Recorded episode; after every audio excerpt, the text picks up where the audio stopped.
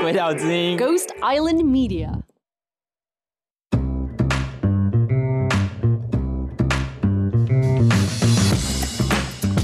那是我刚来，然后就第一次组织聚餐，我第一次去参加，然后谁我也都不认识。坐在我右手边这个夫人很风趣，然后呢非常的平易近人，我就一直跟她讲话，一直跟她讲话，因为很好聊。后来我才发现，原来这么长的时间我跟她聊天，这就是我们的大使夫人。这个故事的教训就是之后啊，左右邻居你都要先说嗨，我是谁，然后我现在在哪工作，然后你呢？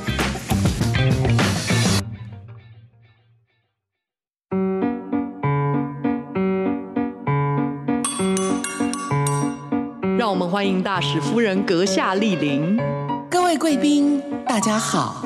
今天本人非常荣幸可以在这里与大家分享我的外交生涯。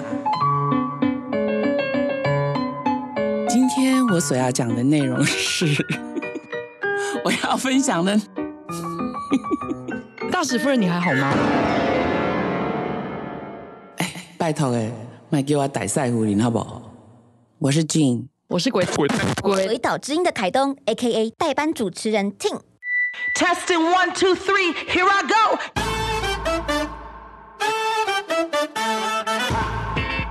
好耶，今天又是我代班。我们今天在一个蛮崭新的空间里，俊应该是第一次来。最近呢，我们在前阵子收到一封非常感人的信啦，是一位我们一年多以来一直在收听我们节目的一位忠实听众，他叫做 Joyce。那 Joyce 告诉我们说，她本身也是澳洲籍的外交官的配偶。那在她的生活当中呢，她看到了许多像她一样要跟着丈夫一起去外派的女性。那这些女性呢，有一些她们不得不就牺牲掉了自己的职涯发展的机会，让她觉得很可惜。那她本身呢，作为一个多年来一直都有在远距离工作的一个工作者，所以她希望能够介绍一下自己的工作模式，然后也让更多人有不同的选择，同时也介绍一下自己作为外交官的配偶一起在。国外生活的所见所闻，那我们一起来掌声欢迎我们的 Joyce。欢迎 Joyce。Hello，大家好，很高兴今天可以来跟大家聊聊。真的很高兴，因为我听你们节目是真的已经很久了。我们家后面有个小山丘，我每次出去走路或是跑步的时候，我就听着你们节目这样子，有点感人。然后赞美一下，当初是为什么会听到我们节目啊？我觉得好好像是我一个朋友跟我介绍的，然后呢，他就说：“哎，这个节目很好听，很有意思。”然后就是把一些比较可能深色的一些外交跟国际上面的一些事情，用一个比较轻松跟。平易近人的方式，你比较可以去 relate，就是你会觉得，哎，这个事情好像没有离我很远的方式去呈现。嗯后来我就觉得蛮有意思，我就开始听，就一听就变成是我的一个 日常生活的一部分，这样子 就应该蛮开心的。他很他很希望能够让外交这个主题更平易近人。对，因为我们听我们的节目的听众什么人都有嘛，嗯，而且很多人他完全没有接触过这一个这方面的主题啊，或者是这方面的人生经验，所以 Joyce 他愿意接受我们的专访，我们觉得很开心。那呃，虽然说。她是外交官夫人哈，嗯、但是我知道她平常所接触的圈子应该是比这个更多，嗯，所以 Joyce，你可不可以谈一谈在外交官夫人之前，然后跟现在的一些接触的人脉啊，或者是生活情况？我觉得这是一个很有意思的问题，因为可能大家听到外交官三个字就已经觉得嗯，好像有点距离，然后听到外交官的生活圈里面就会觉得很。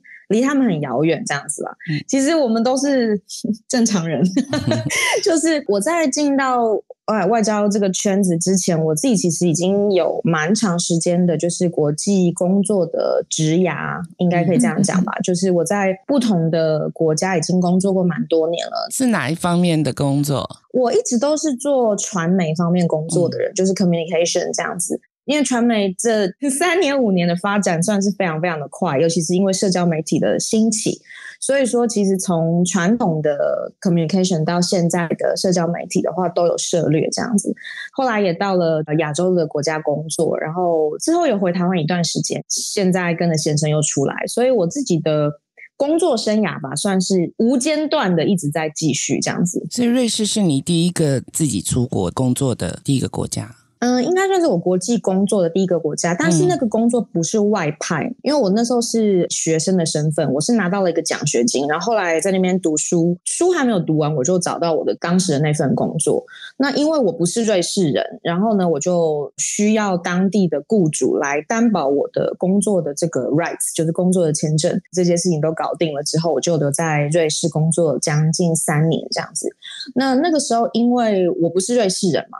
然后呢，就接触到了很多外派在瑞士的一些商务人士，还有像我一样这样，就是自己在当地找到的国际工作的人这样子。嗯，那这个在英文是统称 expect。那它其实是一个缩写啦，它是 expatriate 的一个缩写这样子。那其实因为现在疫情，可能这个群体现在没有那么的活跃，但是其实，在疫情之前，也是全球化交通工具各方面飞来飞去非常方便的情况下，其实这个群体是非常非常活跃的这样子。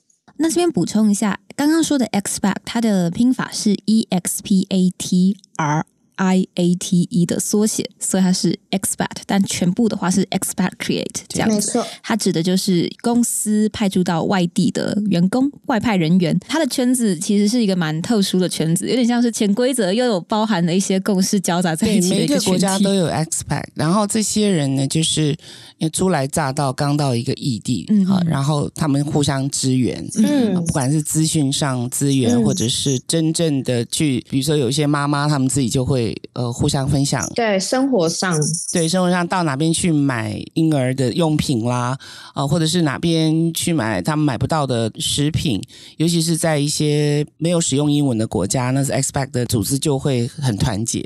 这个 community 应该它比较是属于无形的，嗯、它并不是一个群聚的聚落或居住的地方。嗯、实体，对，它不是个实体。在里面，我记得当时是在生活上的确给你提供了非常多的帮助。呃，我在去瑞士之前，跟我在瑞士的三年，我其实陆陆续续都有在上面得到一些协助。例如说，你发个问题，就会有很多人热心的 expert，就可能比你年资老的，他可能在那边已经十年了，他就可以告诉你说，哦，怎么怎么怎么解决这样子。其实就有点像现在人家喜欢问脸书大神一样，或者什么谷歌大神，勇士问脸书，没错。不过这个 expert 里面有分，外交圈又是不一样的 expert。外交圈一般就是比较属于自给自足的独立圈子，可是他们外交圈里面的夫人偶尔也会跟 expat 里面的这些派驻当地商务人士的太太们联谊，但是 expat 的圈是不属于外交圈，他们没办法进去外交圈里面，比较少。在这个外派的这个 aspect 里面也有分哦，有的是银行的，有的是专门做货运的，有的是石油公司。哎，石油公司好像每个国家都有。对，我记得每次那个 aspect 的那个大石油公司夫人来了，我们都觉得哇，这是有钱的 aspect 太太。Gas and oil，对，这个是一个非常的。还有那个 telephone company，那个电信公司，电信对对电信以前有 Eurotel 啊什么的，这种 aspect 的太太一来，她的那个欢迎的 party 一定是蛮大的，经济实力比较强。老公资源会比较多，所以有时候我们办一些小慈善的东西，就会找这些太太、expat 太太们看一下，老公可不可以赞助啊？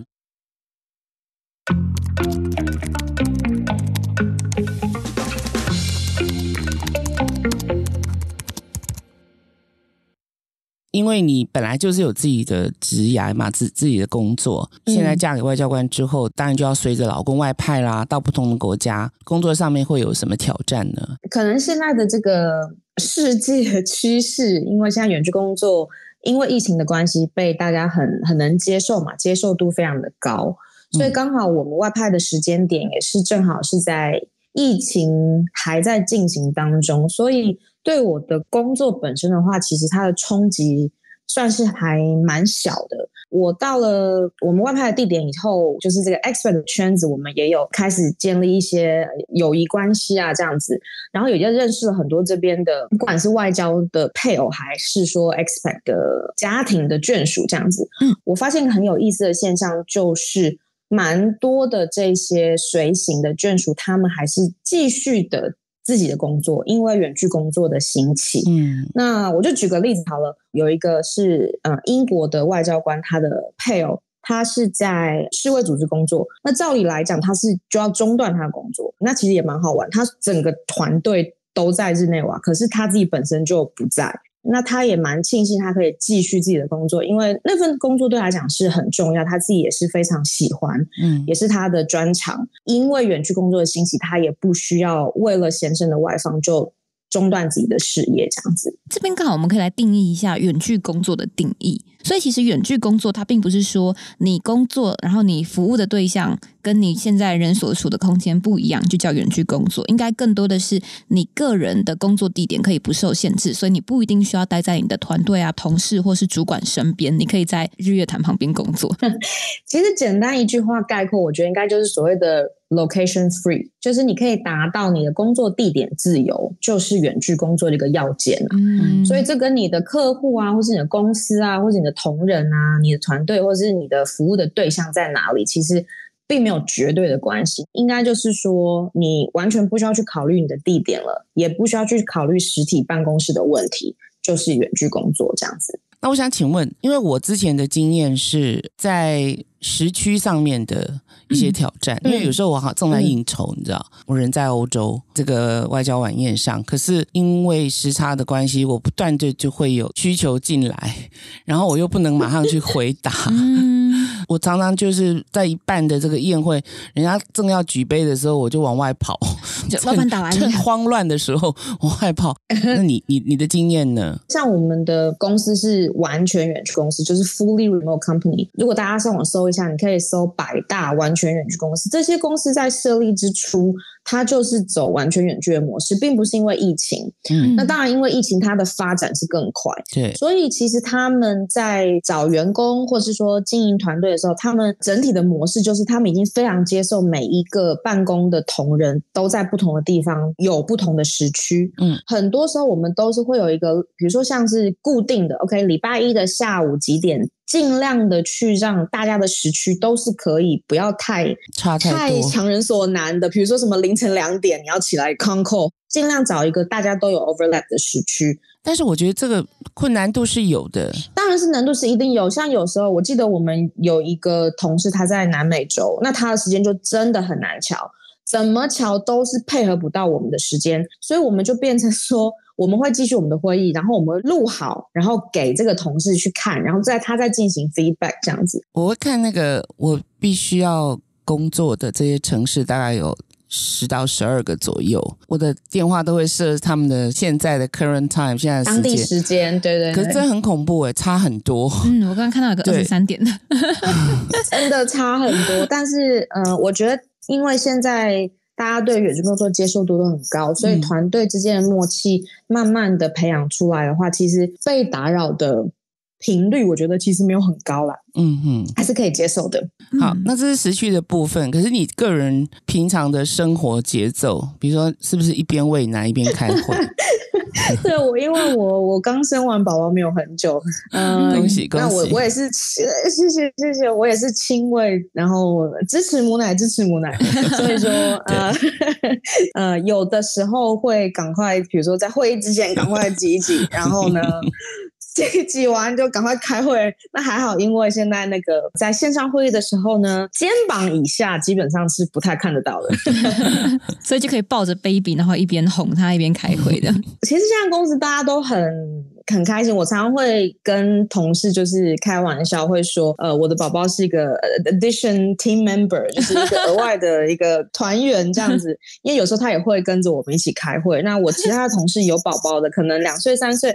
就是他会进来跟大家 say 个 hi 啊，然后看看妈妈在干嘛，或者看看爸爸在干嘛。嗯，嗯，我觉得现在就是远距工作，另外一个角度来看，其实对于有小孩，特别是。新生儿或者是婴儿或小朋友的家庭，其实也蛮友善的。嗯，我原本查到的数据是因为疫情的关系，所以很多公司开始远距离工作。然后他们远距离工作之后，发现，哎，其实这个员工的工作效率好像反而有所提升。所以有些公司就决定继续这么下去。但后来又发现，其实不是所有的员工都效率提升，是男性员工的效率提升。但是女性员工，他们等于说在家里必须同时面对家庭的照顾者的身份，以及工公司员工的身份，反而让他们变得很分身乏术。就如果说她跟她老公都在远距工作，小孩哭了，通常都是妈妈去处理，或是饿了是妈妈去煮饭。本来去去上班的话，不用做菜啊，不用做菜，啊、所以就是现在什么都要做。我觉得好像有有有点算是女性困境的一个另外一种展现这样子。那这一件事情的话，Joyce 你会怎么看待？我身旁的有孩子的妈妈们，反而是喜欢远距工作的，因为变成是。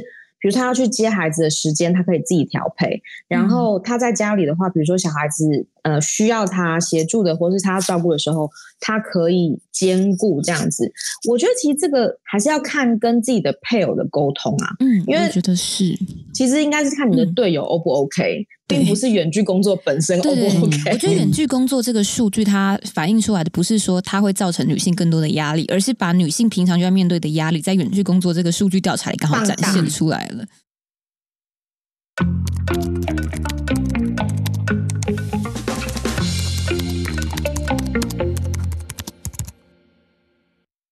现在的外交官的组成，不见得也都是就是男性嘛，对不对？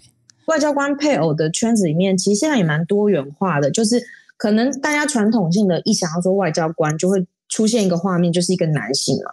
可是现在来讲，我觉得其实还蛮一半一半的，有非常非常多的女性外交官。那跟着女性外交官一起外派的丈夫多吗？我不知道俊的看到的是怎么样，我至少我还没有看到说是女性外交官的配偶就不跟他上任的，基本上都会一起上任。哦，我看到的就是西方的外交官，尤其是大使级的先生跟女的大使一起赴任的还蛮多的，可是。台湾这边好像就比较少，亚洲的好像比较少。嗯、亚洲、哦、OK OK，我不知道这是不是脱离不了一些框框的的事情，所以我第一次看到的时候觉得很惊讶，就是诶，这先生为什么愿意跟太太来，那他他要做什么？是当司机吗？还是就是我们会有一些应该说有点白目的这个问题？对，所以 感觉就好像就有点 feel sorry for him 这样子。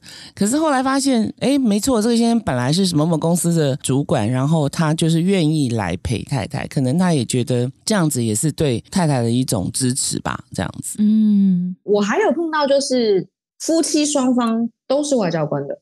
就是双外交官的一个状况。嗯、对对对，我遇到的情况上，他就是轮流外放。比如说，这三年是我外放到某个地方，我就当外交官。那我的任期结束了以后，就换成是我的配偶外放，然后他当外交官，我变成是配偶。但是他们夫妻没有在同馆，没有在同馆。对对对，嗯嗯没有夫妻同馆，就是轮流外放。这是我我看到的部分。但是另外一方还是保持工作，而且是还是在外交的。工作里面，但是变成是远距方式，所以我觉得现在的外交也还蛮，真的还蛮弹性的。我稍微确认一下，所以是假设说，今天假设我好了，我跟我先生一起外派到，假装说日本，所以说等于说，如果我在日本的任期是三年，我是以外交官的身份，那我先生的话，他就是我的配偶，但他同时又有继续在跟台湾的外交部远距离工作，是这个意思吗？对，没错，你的理解是正确的。我的话，我是在日本的台湾的使馆，但是我先生的话，他是直接对台湾的外交部。有一集我们有谈到呃一个外交官的伴侣嘛，同志伴侣，对对对，他有提到过，就是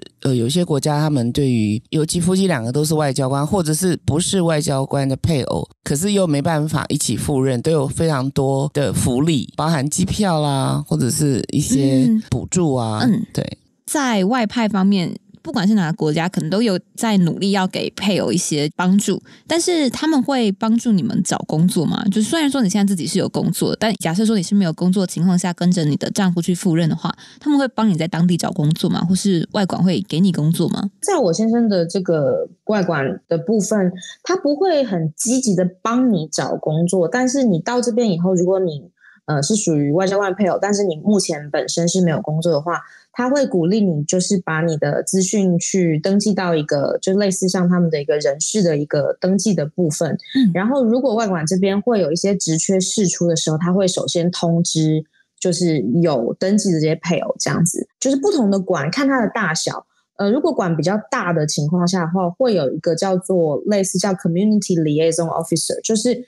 这个外交圈里面，它会有个社区的类似像是协调员的一个工作。他的工作其实是就是要协助即将要到来的外交的家庭跟眷属，或者是说在这边当地现在现有的家庭跟眷属融入当地，还有就是说即将要回到母国的，就是要帮助他们回去很顺利，就是有这样的一个工作的设置。那这个也是专门是设置给外交的配偶去去做的工作，这样子。哎。还蛮有道理的诶，那我再问一下，就是这次你在住在国生产，那你老公的老板，也就是大使的夫人，有在某些方面对呀协助你吗？哦、还是关注啊？你们平常的相处情况是怎么样？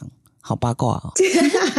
其实我们这边的所有的外交官的眷属有个很大的一个群，那其实这个群里面大家都算蛮活跃的。嗯，然后我这次生产了，我自己是感觉到被照顾的非常的好，这样子。到这边之后，我们从生产的准备期到后面生产来的话，这边整个圈子对我们的照顾是很多，然后也是送了很多很多的礼物，然后我们都觉得其实真的觉得有点不太好意思。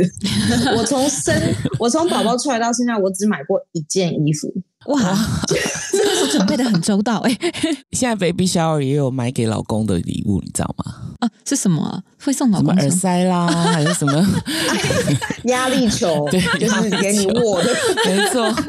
然后老公就觉得很开心，很贴心。哎，据你以前会帮，就是你在当大使夫人的时候，你会帮你们驻在国的外交官夫人们做 baby shower 吗？不太会耶，因为我们台湾人就比较没有做，嗯、但是我们还是会送礼物。没有这个习俗。对，我们送礼物，嗯、然后坐月子的时候，大家都会去帮助，提供什么秘方啊，嗯、就像没有血缘关系的亲戚长辈这种感觉，比较有奶啊什么的。其实这很重要，这真的很重要，因为你在一个不是自己国家的地方，这些产前产后的协助其实非常非常的重要。我觉得对心理上也是一个非常大的一个支持。对，我这边还有这个刚刚讲的那个外派人。人员就是 expatriate 的妈妈小孩群，现在应该突破七十人大关，要不就是有很小的小孩，要不就是即将快要生产，要不然就是刚刚生产完的妈妈，但是都不是，都是外派的人，然后就非常的，的小 people 这样子，然后有那种 play day，就是大家会聚在一起一起玩啊，就带小孩来玩这样子，哦，呃，还蛮热闹。那个群呢，我只要一两天不看，就有几百条消息。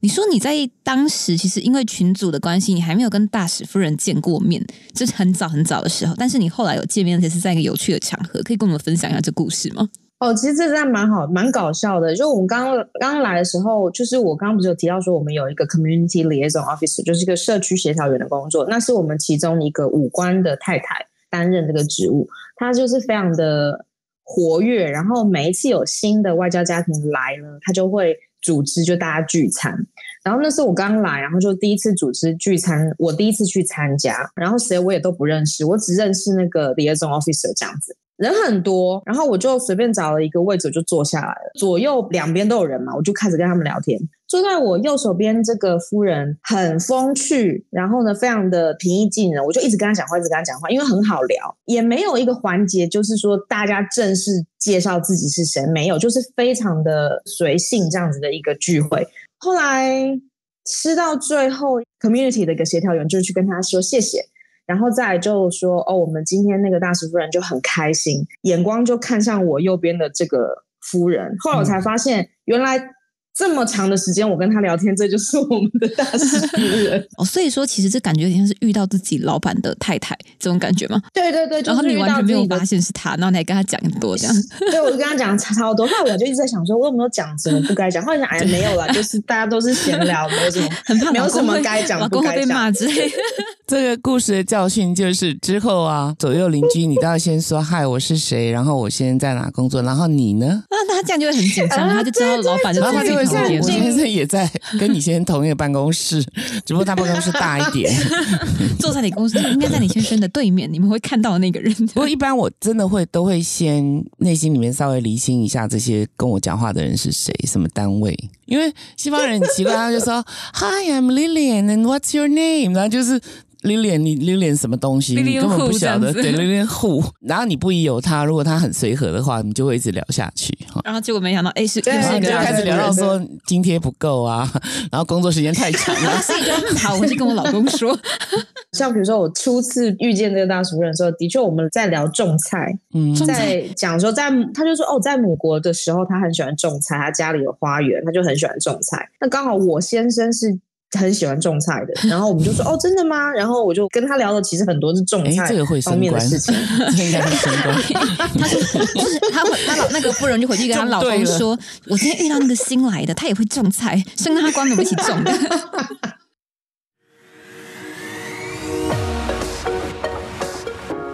对，现在这个时代，大使夫人的人设已经是完全不一样了。你说以前很端庄，是不是？以前我觉得古时候了哈，引号古时候。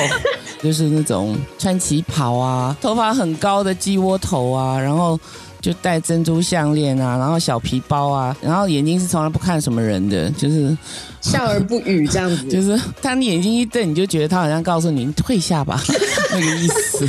然后就就扎走掉。对。第一个，这种所谓官的那种东西已经被拿掉了。要搞清楚的是，外交官其实也是一个服务业，他不是是来做官的。不要忘记，你拿的是纳税人的薪水，纳税、嗯、人的钱。没错，对。那我们今天非常感谢 Joyce，非常开心，然后也希望你在住在国一切顺利。好，嗯、谢谢大家。最后呢，还是要来一个我们一定要有的江湖走跳小锦囊，江湖再走。远距让你工作不愁，耶！谢谢谢谢，希望大家都工作不愁哦。拜拜。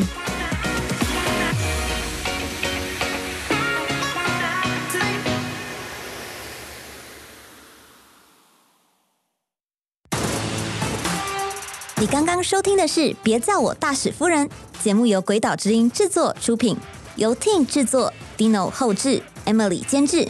不管你用什么方式收听，都按下追踪订阅我们，每次更新都能够收到最新通知。上网搜寻“鬼岛之音”，也可以找到我们其他好听的节目哦。